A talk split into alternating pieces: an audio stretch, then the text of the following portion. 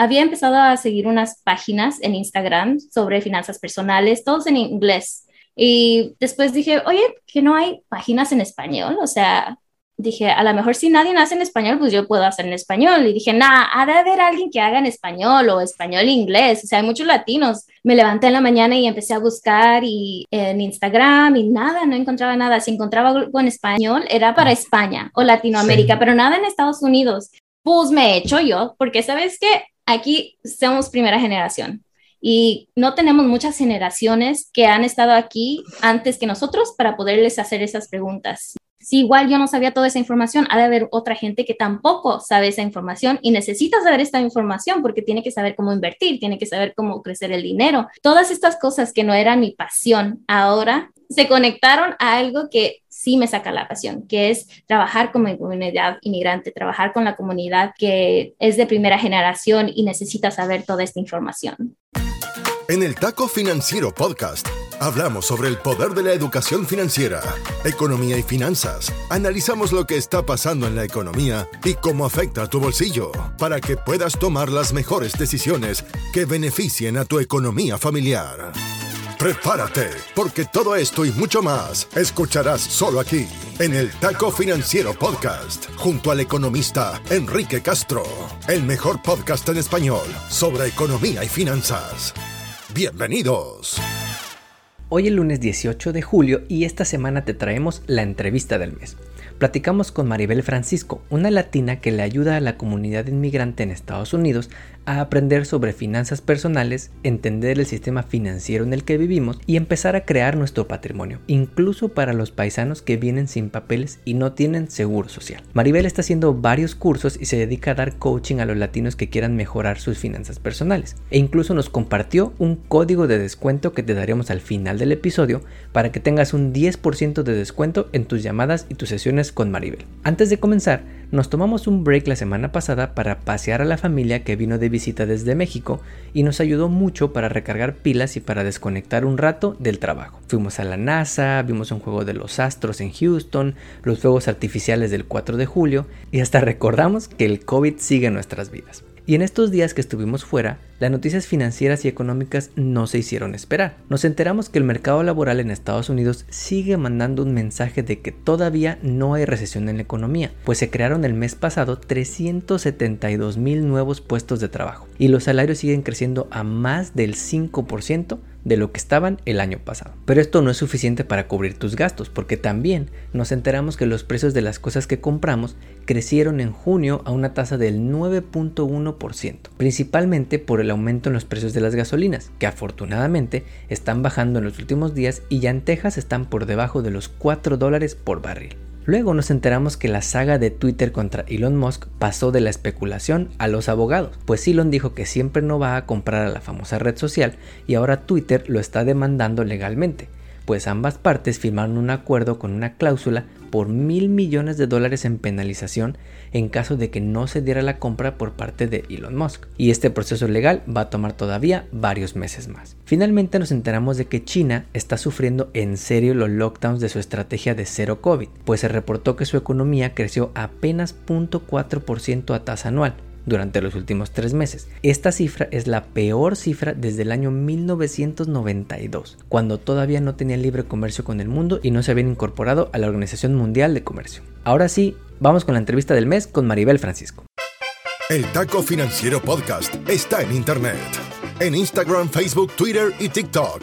Encuéntranos como arroba taco financiero o visita nuestra web tacofinanciero.com. Encuentra más data sobre contenidos, entrevistas y mucho más. Mantente en línea y siempre actualizado. Tacofinanciero.com. Una idea del economista Enrique Castro. Este mes de julio te traemos una entrevista con una latina que desde California está buscando educar a las familias tanto en inglés como en español sobre finanzas personales. De padres mexicanos originarios de Michoacán, Maribel nació y creció en Estados Unidos con muchos de los retos que enfrentamos las familias latinas, desde falta de inclusión financiera, recursos limitados en el hogar, pérdida de familiares que fueron deportados del país, hasta abrirse camino en su educación por ser la primera en su familia en graduarse de la universidad. Pero su historia es tan impresionante que hoy maneja contratos de varios millones de dólares en la industria del cine en Los Ángeles. Su familia tiene un negocio propio de preparación de impuestos que está creciendo en California y tiene una plataforma desde la cual nos ayuda a entender mejor sobre el dinero y sobre las inversiones. Maribel, bienvenida al Taco Financiero. Muchas gracias, Enrique, por tenerme y por invitarme. Cuéntanos algo en lo que te guste gastar tu dinero, algo en lo que te guste consentirte. Me gusta viajar mucho. Y sé que no todos podemos o es algo difícil cuando viene uno de inmigrante y más, pues, o sea, nací, crecí en California toda mi vida y dije, yo me voy a ir bien lejos. Y sí tuve oportunidad de irme cuando estudié y me fui a estudiar a China, a Europa, pero lo más, mientras más me iba de la casa, más extrañaba mi casa, mi familia. Y es cuando digo, no, yo creo que en esta ciudad nací, crecí, pero yo creo que aquí me voy a morir y yo siempre pensaba, ay, qué aburrida será esa vida de la gente que nomás nace, crece y se muere. Y digo, no, pero a lo mejor otros son como yo, fueron, se tomaron su tiempo y pero al fin del día regresaron. Y así que a mí me gusta viajar, es algo caro, pero me doy mi lujo o me gusta darme ese quote lujo, porque digo, pues el dinero para qué es para disfrutarlo, ¿no? Y a mí me gustaría conocer a toda esa gente que también existe aquí en este mismo mundo junto con nosotros y tratar de aprender de ellos, sus perspectivas, su em, comida y cómo bailar, porque a mí me encanta bailar. Excelente. Y además viajar te abre mucho ¿no? la, la mente y te ayuda a conocer otras culturas y también otras formas de pensar. Sí, exactamente. Cuéntanos ahora la historia de cómo llega tu familia desde Michoacán hasta California y tu experiencia creciendo en el negocio familiar, pasando por college, por Corporate America y actualmente como asesora y educadora financiera para latinos. Sí, pues mi padre vino primero y después se regresó al rancho un rato. Mi mamá en ese tiempo estaba estudiando en su primer año de universidad. La única y última que fue de la familia de 13 hermanos y hermanas dice que ni ella misma sabe lo que pasó. Nomás un día llegó a la casa del abuelo, o sea, mi abuelo, y que mi abuelo la correteó y la sacó y que ella se brincó una pared y dijo, pues quién sabe qué trae, pero pues allá no puedo regresar. Y que mi papá la vio y dice, pues vente conmigo para, para Estados Unidos, este, pues yo ya me voy a regresar. Le digo, pero no, no andaban de novios, algo así. Dice, no, pues yo nomás no podía regresar a la casa. Bueno, pues se, vinieron aquí a unos nueve meses, nací yo y nací, después se separaron un ratito y en ese mismo tiempo, al poco tiempo de haberse separado, deportaron a mi papá. Cuando, antes de que se habían separado, mi papá le había dicho a mi mamá, deja de trabajar porque Maribel se nos sigue enfermando y ha de ser porque se la damos a otra gente a cuidar y pues nadie te va a cuidar tus hijos igual que uno. Y ella dijo, ok, pues me salgo de trabajar. Así que mi papá era el que traía el dinero a la casa, mi mamá de todos modos detrás, a escondidas, eh, seguía trabajando en costura. Ahora le ayudaba a una señora a trabajar en costura en vez de ir a trabajar ella misma. Y así que le llegaba un poquito de ingresos, pero no lo suficiente, ya que se separaron, a mi papá lo deportaron, no subieron la renta y mi mamá no tuvo dinero con cual poder sostenernos y terminamos viviendo en la calle. Y así que estando en Estados Unidos, ella es indígena, así que habla el dialecto purépecha, que es grande en Michoacán. Así que estando en un nuevo país, ni el español es su primer idioma, mucho menos el inglés. Este, siendo inmigrante, o sea, teniendo un ITIN, no un seguro social, casi no tienes familia a quien recurrir. Ni, ni en estos días tenemos mucha familia que está aquí, casi toda la familia está en México la persona que te ayudaba a sostener a tu hija y se ha deportado y no puedes regresar a tu casa y no te casaste, así que si regresas con una hija en mano, pues las familias son muy religiosas y vas, así que madre soltera. Y digo yo, si yo, si yo hubiera estado en esa, en esa misma situación, yo creo yo me hubiera regresado. con una vergüenza, pero no sé, yo me las hubiera visto, pero ella dice, no, pues el tenerte a ti, Maribel, era era lo que me hacía que yo decía, me tengo que superar, porque como ni modo que mi hija no va a comer o no va a tener a dónde vivir. Así que terminamos viviendo en un carro un rato y ya después de eso se metió de nuevo ella a trabajar tiempo completo y ya pudimos movernos, mudarnos a otro cuarto en una casa. Y así nos las pasábamos a mudar de casa en casa en casa. Después conoció a alguien, se juntó de nuevo, esa persona no sé si se lo dijo de mal gusto o por ayudarle, pero era cuando H&R Block apenas estaba empezando a dar cursos para que las personas se hicieran preparadores de impuestos y después te ofrecían un trabajo cuando empezaba la temporada y él dijo, oh, mira, y él dijo, pues, pues ve, y dijo, no, pues, ¿cómo voy a ir? Estoy trabajando todo el día en la costura y algo así, y le dijo, y entonces si eso esperas, quedarte toda la vida de costurera, así lo dice, que así dijo él, y ella dijo que se quedó pensando, dice, no, pues no me voy a quedar toda la vida de costurera, tiene razón y se fue y se metió a uno de los cursos y terminó el curso y su primer trabajo como preparador en impuestos fue para la compañía H&R Block. Después fue a trabajar a una que otra compañía y después de eso la corrieron porque el que estaba manejando esa oficina estaban haciendo un chanchuye y el dueño dijo, no voy a cerrar la oficina y voy a demandarlos a todos. Así que hasta con mi mamá arrasó y, todos quedan despedidos y los voy a, demandar a todos. Así que mi mamá llega a la casa, llegó llorando, llegó con, ahora voy a tener una demanda. Y este, su manager se había vuelto su mejor amiga y le dijo, no te preocupes, haz tu propio negocio. Así que mi mamá agarró el unemployment mientras usó ese tiempo para construir su negocio el primer año y salió ya de todo eso. Para entonces ella ya tenía su número de seguro social, así que ya podía hacer su propia compañía, ya se podía certificar como preparadora de impuestos. Cuando salí de la secundaria, ya ella tenía su negocio, estaba en casa, pero también yo tenía a mis otros cuatro hermanitos y hermanitas, así que tenía que cuidar a ellos, pero también ayudar a la oficina. Y yo dije, no, pues esto no es lo que yo quiero hacer toda mi vida, ¿no? O sea, es wow, que mi mamá tenga un negocio, sí, pero yo no me veo haciendo impuestos año tras año bajo mi mamá. Tal vez si fuera mi propio negocio, pero, pero aún así no veo, no me saca el joy. Sí, no es tu pasión. Sí, no es mi pasión. Y así que digo, yo de todos modos voy a ir a la universidad, porque pues aquí se estudia y se va a la universidad, quién sabe qué más se hace. Así que yo fui a la universidad. Llegando a la universidad dije, quiero estudiar diseño gráfico porque me gustaban los diseños y todo eso. Más sin embargo, ya después, este, mi mamá cada rato anda con que me va a morir, me va a morir. Y así que en una de esas veces me senté y digo, ¿y qué pasa si mi mamá sí pasa? O sea, si se va a mejor vida. Toda nuestra familia está en México. El papá de mis hermanos y hermanas trabaja en un, un restaurante de comida rápida por el mínimo. Mi mamá es la que trae todo el dinero a la casa. Entonces, toda esa responsabilidad se va a caer a mí. Y en verdad, saliendo de la universidad con un bachelor's en diseño gráfico, voy a poder tener suficiente dinero para sostener una casa, carros, biles, un negocio, todo esto. Y me senté y hice las cuentas. Y dije, no, no voy a tener suficiente dinero, será mi pasión, me gustará mucho hacerlo, más sin embargo no va a pagar los biles. Y yo me tengo que cambiar de carrera. Así que decidí cambiarme para ciencias de computación pero el estudio es muy diferente estudiando arte que ciencias de computación, así que decidí tomarme un semestre y pasar por el colegio de negocios para saber de nuevo cómo estudiar de un libro. en vez de estar haciendo en práctica. Y en el primer curso que tomé, saqué un 49% en un examen, o sea, peor que una F, menos que un cero, pues. Y dije, no, ¿cómo, ¿cómo va a pasar? ¿Cómo va a pasar esto? Y dije, no, ahora voy a pasar esa clase y lo que pasó en esa clase, pues terminé sacando toda mi carrera de negocios. Ya, ahí me quedé. Y digo, bueno, y a cada semestre, a cada semestre yo estaba teniendo un breakdown. O sea, mentalmente estaba, ¿qué voy a hacer con esta carrera?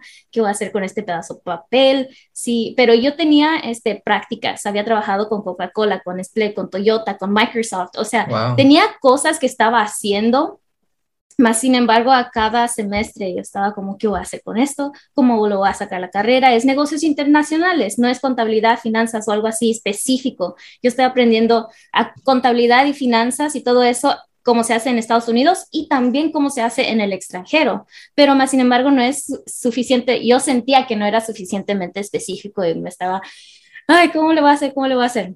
Me gradué pues y salí con honores, fundé una ah, organización estudiantil que se llama Society of Women in Business, una sociedad de mujeres en negocios, porque eso no existía. Sentía que era muy importante porque no hay muchas mujeres en los altos rangos de negocio. Así que yo quería llamar atención a eso. Me gradué y estaba tan concentrada en graduarme con honores, terminar mi último año, ayudar a la organización que se fundara y ya siguieras después de que yo me graduara, que ni siquiera apliqué a ningún trabajo. Así que voy saliendo con honores, todo bien hecho y ni un trabajo le he aplicado. Tomé un curso y parte de eso, 50% de la calificación era que tenías que ir a Alemania una semana para aprender de ellos cómo se hacen los negocios en Alemania. Así que fui, llegué a Alemania y lo que tenía que haber sido nomás una semana se convirtió en seis meses haciendo backpacking por toda Europa. Regreso seis meses después porque yo había empacado para el verano y ya era invierno. y se me había acabado todo el dinero. Regresé y mi mamá me estaba ya llamando, hey, me tienes que venir a ayudar con la temporada de impuestos, este, em, ya cuando llegues, aquí tienes un trabajo y yo digo, sí, pero es una temporada y me va a pagar que más o menos el mínimo, o sea, porque somos familia, o sea, me está dando un techo y comida.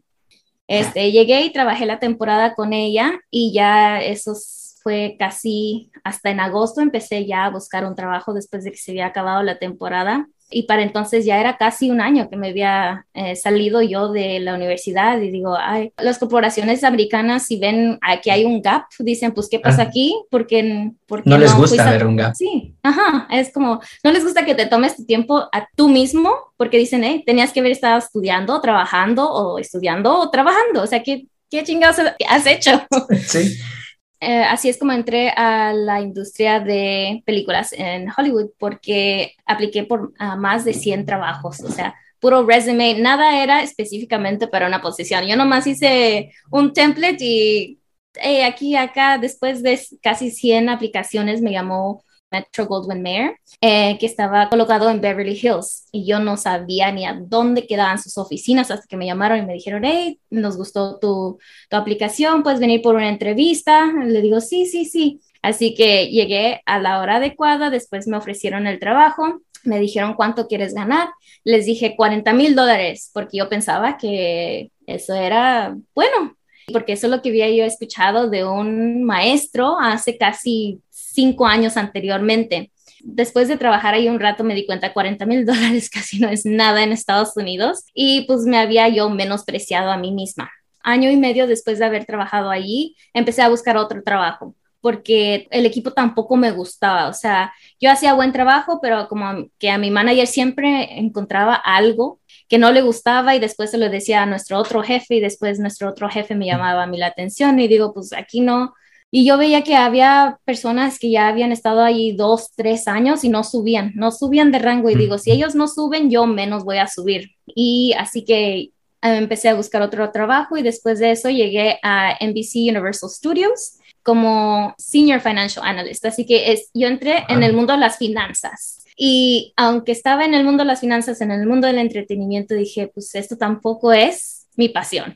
Yo estoy aquí por el cheque y nomás pues terminé aquí en la industria de entretenimiento, está bien, cool.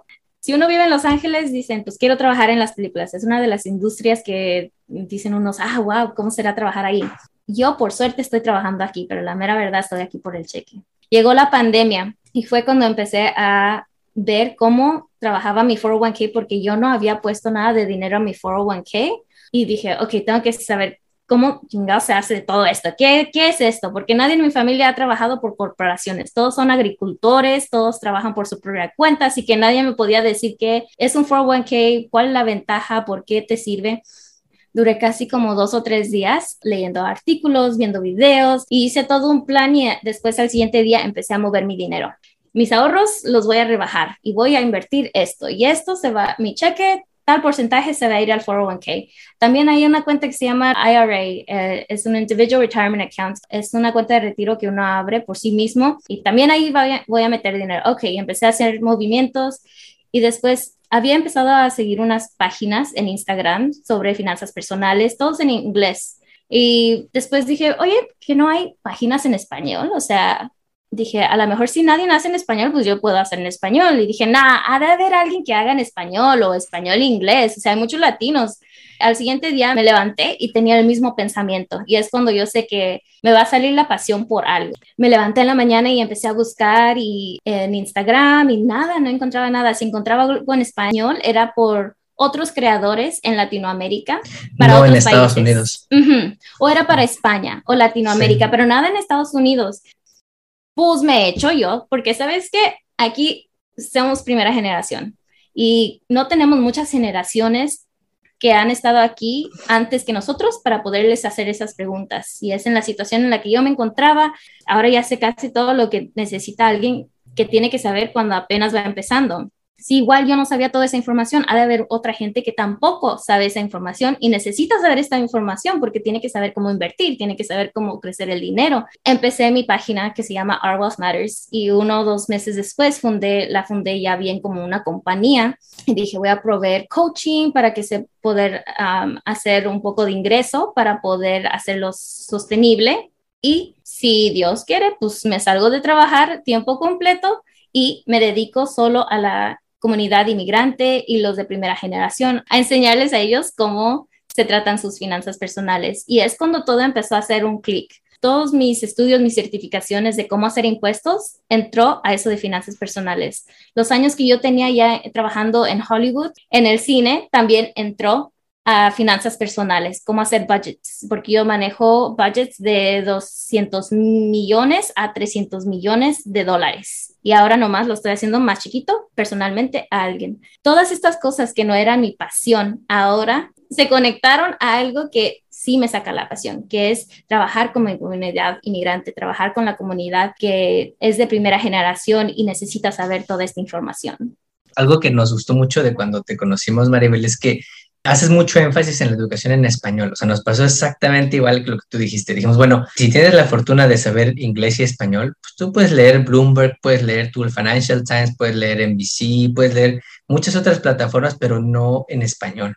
Y nos pasó lo mismo, ¿dónde están los recursos en español? O sea, hay algunos recursos tal vez, pero son muy poquitos y es que no están enfocados a la comunidad hispana en Estados Unidos. Entonces, y además otra cosa que nos llamó mucho la atención es que eres muy activa en redes sociales al promover que las personas con ITIN también pueden invertir y es algo que quería que platicaras un poquito más porque a veces los paisanos que tienen un ITIN sienten que no tienen derecho a nada, ¿no? Sienten que no pueden abrir ni una cuenta de banco, que no pueden tener historial de crédito, que no pueden invertir, mucho menos invertir. Entonces, cuéntanos un poquito cómo funciona eso de poder invertir para los que no tienen seguro y por dónde pueden empezar los que nos están escuchando. Sí, este, estaba pensando sobre esto este fin de semana, que hay el dicho, ¿no? Este, tráete la, la, escoba porque vamos a barrer dólares en Estados Unidos. Y llega uno a Estados Unidos y, ¿no? Pues a dónde están los dólares, se tiene que trabajar muy duramente, uno, dos, tal vez hasta tres trabajos para sacar lo del día y poder este, sostenerte.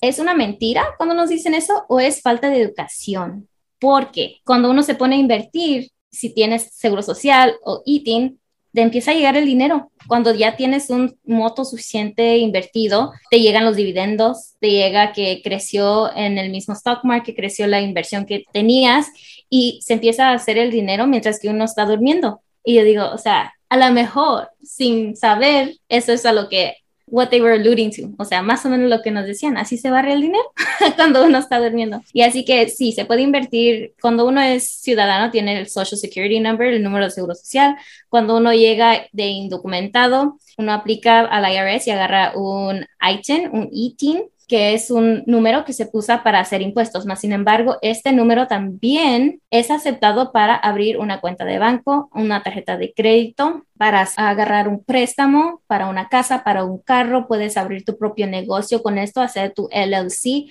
también sirve entonces para hacer inversiones. Hay, no con todas las compañías aceptan ITIN, pero sí hay unas compañías selectas que sí aceptan a la gente que tiene ITIN. Y eso es algo muy poderoso porque unos dicen, no, pues llegué de ilegal y es, no es ilegal, es indocumentado porque no tienen los documentos suficientes para poder trabajar aquí en Estados Unidos. Más sin embargo, puedes hacer muchas de las cosas que uno puede hacer con un Social Security Number cuando viene a tus finanzas.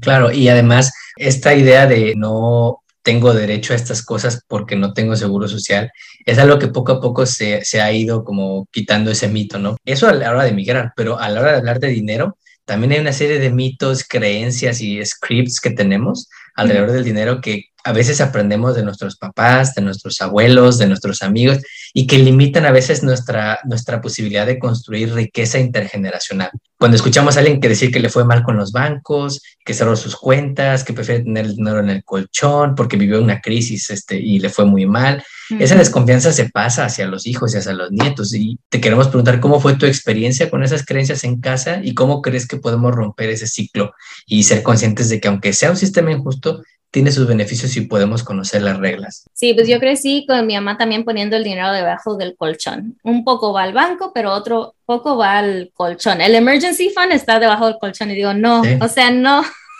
porque no quieres nomás tenerlo ahí porque si no, rápido, se, se, le hace fácil a uno ir y agarrar el dinero que está debajo del colchón y pues te lo gastas aquí, te lo gastas allá poco a poco más cuando empezó su negocio ya empezó a integrarse más, por lo mismo que se tenía a fuerzas que integrar y tener su cuenta de banco para su negocio y ya entonces empezó con los credit cards y ya le agarró un poquito más de confianza. Pero yo totalmente entiendo, especialmente como familia inmigrante, a veces del país a donde viene uno, a veces el banco se fue para abajo, el gobierno no te regresó el dinero y pues llega uno a Estados Unidos y dices, pues aquí también voy a cuidar mi dinero, pero debajo del colchón pero para eso nos mudamos a Estados Unidos, ¿no? Para ganar más dinero. Así que parte de eso es, tenemos que empezar a confiar en los sistemas que nos van a traer ese dinero, como una cuenta de banco de alto rendimiento, o sea, que te paga intereses en el dinero que está ahí, no nomás 0.01% como otros bancos que andan por ahí, sino el 1%, un 2%, dependiendo de la tasa de intereses para que nos empiece a hacer dinero. Eso es lo más fácil cero riesgo cuando el banco está FDIC insured, o sea, tiene aseguranza por el gobierno que te regresan hasta 250 mil dólares de lo que tenías aguardado ahí. Cero de riesgo, pero más sin embargo te está trayendo un porcentaje de nuevo a ti porque el mismo banco está tomando tu dinero y se lo está prestando a otra gente y ahora ah. te está regresando un poco de esas ganancias a ti. Tienes toda la razón en eso y actualmente todo el mundo está hablando de que va a haber una recesión, de que la inflación está por las nubes, estamos en un, lo que se conoce como un bear market, ¿no? En la bolsa de valores y mucha gente tal vez tiene ansiedad o miedos sobre cómo cuidar su dinero y sus finanzas personales. Y queremos preguntarte, ¿qué es lo mínimo que deberían de hacer en un escenario económico como el actual? Mínimo tienen que tener un fondo de emergencia de tres a seis meses. Si no saben cuánto dinero gastan o han gastado en los últimos seis meses, empezar a hacer un budget. Lo pueden hacer con papel y lápiz o lo pueden hacer en la computadora por medio de Excel o si lo quieren hacer nomás que haya una plataforma y se los hace, les hace las cuentas en la misma plataforma. Hay ah, yo uso personalcapital.com, es un tool que es gratuito así para que sepan más o menos realísticamente cuánto se gastan en tres a seis meses. Esto incluye la comida, en los pagos del carro, los pagos del internet, los pagos del teléfono, este, todos los biles, si es que no he dicho ya eso, para que cubra todos los gastos que va a tener dentro de seis meses. Todo, todo lo que tenemos en nuestro estilo de vida actual, en el lugar, es todos los gastos. Así que empezar a juntar ese moto total y ese dinero que no se presta, no se invierte específicamente para emergencias. Es cuando ya te has gastado todo tu otro dinero y ya no te quedó nada,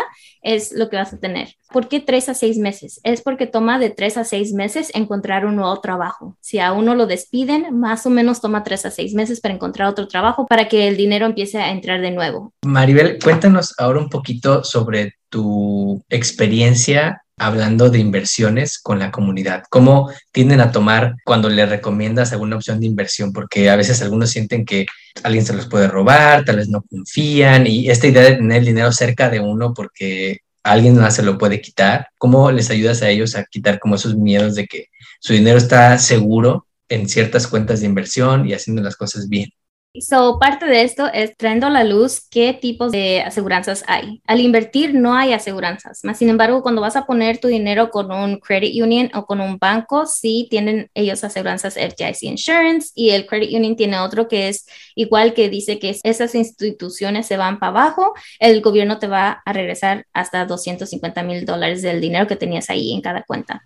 Después de eso es cuando vas a tener tu, 401k por medio de tu trabajo. Mira, tu trabajo es el que te está brindando este apoyo y, todo eso así, para tratar de decir, mira, tú no eres el único que tiene like, skin in the game. O sea, tú no eres el único que vas a perder si es que algo pasa.